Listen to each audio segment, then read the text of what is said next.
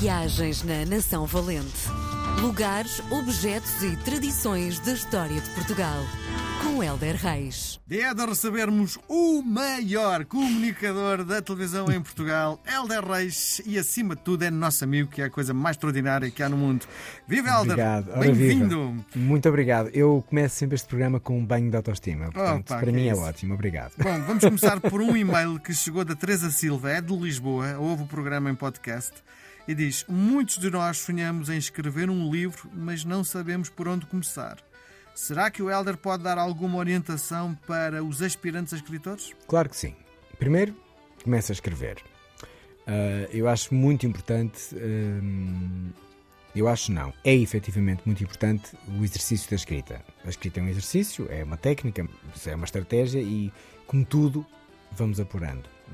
Nós falamos em televisão e na rádio eh, melhor do que falávamos há 3 ou 4 anos, Sim. se não nos desleixarmos, obviamente. No que diz respeito à escrita, está aprovado, quanto mais escreveres, eh, melhor escritor tu podes te vir a tornar.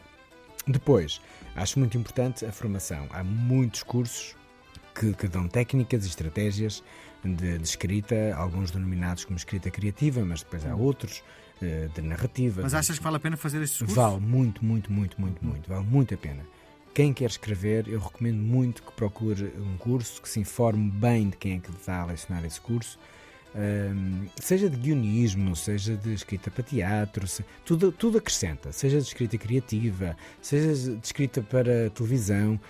Porque tudo, vamos supor que estás a escrever um livro, ou queres escrever um livro e uma das personagens é jornalista, vai-te dar imenso jeito de perceber como é que um jornalista escreve, porque vais perceber como é que o jornalista pensa. Ou sobre um, um encenador, se fizeres um curso de, de guionismo, vais perceber melhor a cabeça de alguém ah, que tenha o teatro no ADN, percebes? Mesmo que não escrevas sobre ninguém, isto aqui vai dar inputs sobre escrita muito importantes. Eu acho que é, é- é bom, é ajustador e é motivador para quem quer eh, descrever. Muito bem. E depois vai partilhando também o, eh, os, os seus escritos. E depois de escrever um livro, eh, apresente-o às editoras. Mas, antes de o fazer, registre sempre a sua propriedade intelectual. Boa. Bom, o que é que nos trazes hoje? Ideias para sair de casa e usufruir do nosso país. Portanto, eh, temos uma nação valente eh, de cidades, de vilas. Eh, Eu sou um apaixonado por aldeias, não me canso de dizer. O nosso país, o nosso turismo nacional tem vindo a organizar de uma forma muito inteligente e, bastante eficiente algumas aldeias. Eu também acho muita piada sair à descoberta de aldeias fora dos, dos circuitos. Aliás, eh, estou a preparar um programa na RTP precisamente a falar sobre essas aldeias. No entanto, há três roteiros de aldeias que eu su- sugiro mesmo. Eh, Vá lá, os sites são eh, ótimos, com dicas de onde dormir, o que ficar, o que comer e também conhecer a identidade daquela aldeia, que é muito importante. E para os seus filhos ou para os seus pais ou- para si mesmo, sair de lá e perceber: olha, foi nesta aldeia que não sei quê e pronto.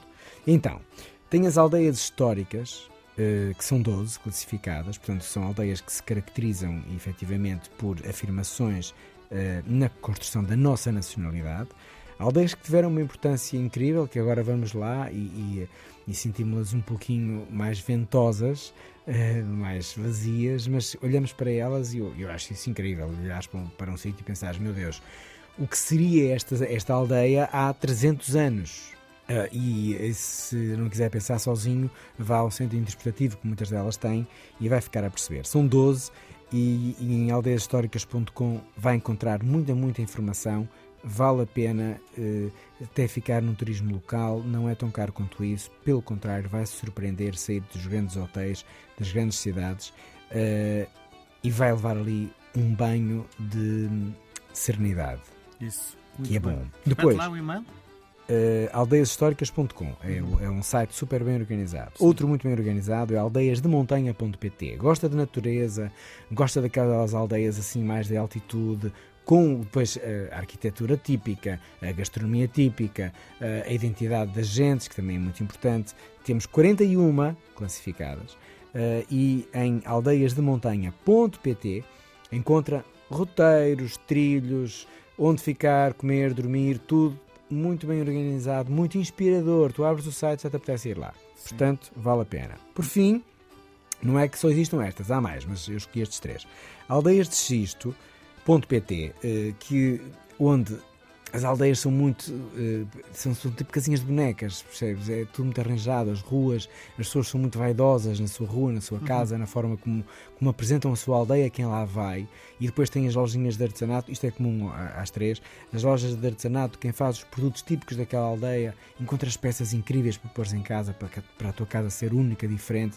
Portanto, e conheces a identidade porque estas três sugestões que eu te dei são completamente distintas e se tu fizeres num fim de semana uma histórica, uma de montanha, outra de xisto, são três viagens alucinantemente diferentes. Uh, e estás a conhecer o nosso país e estás a promover um, o desenvolvimento do nosso interior, que é essencial. Portanto, históricas.com, aldeiasmontanha.pt, aldeiasdexisto.pt, que são 27 classificadas. Muito bem. Nós voltamos a conversar na próxima semana. Helder, um grande abraço. Abraço e boa viagem. Isso. Viagens na Nação Valente. Lugares, objetos e tradições da história de Portugal. Com Helder Reis.